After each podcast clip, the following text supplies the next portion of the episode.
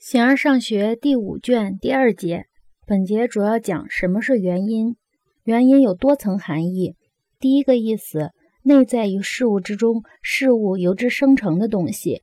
第二个意思，形式或模型，也就是所以是的事。第三个意思，变化和静止由之开始之点。第四个意思，作为目的的原因，就是何所为。同一件事物可以有多种原因，而且还可以互为原因，而且有的时候同一个东西可以是相反结果的原因。全部的原因归结为四种方式，它们分别是元素、质料、整体的部分以及前提。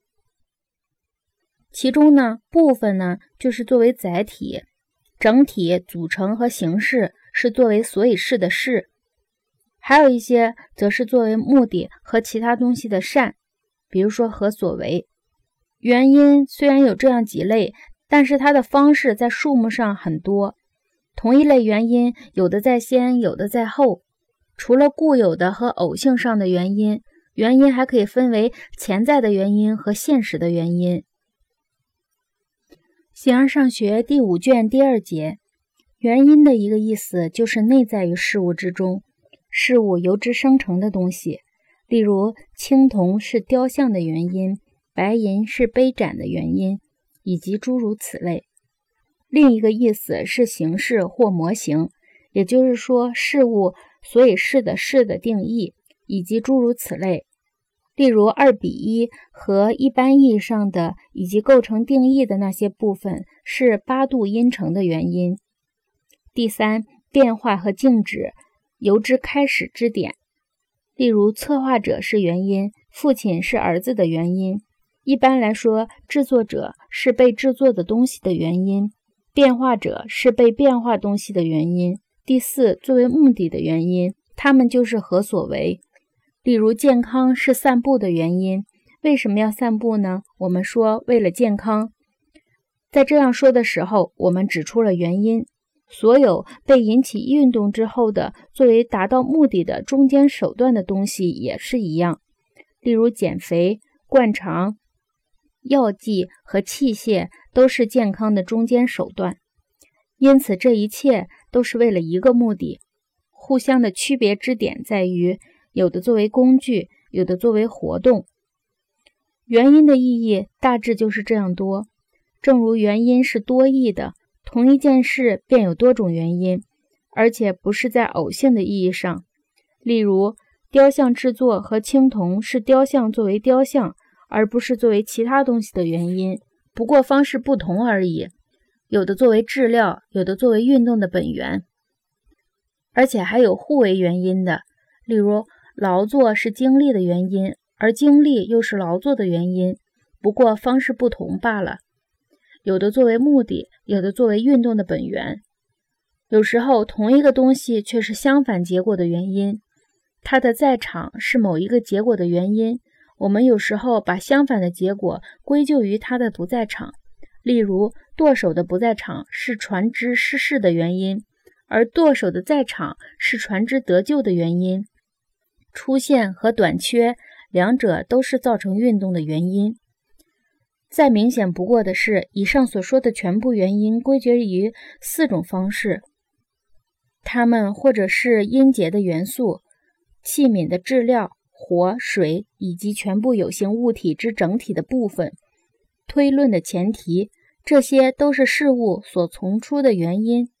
在这些原因中，有的作为载体，例如部分；有的则是作为所以是的事，例如整体、组成和形式。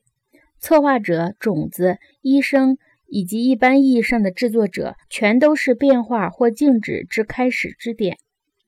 另一些则是作为目的和其他东西的善，和所为就是期望成为其他东西的最善和目的，并不必去区别所说的是自身的善还是现象的善。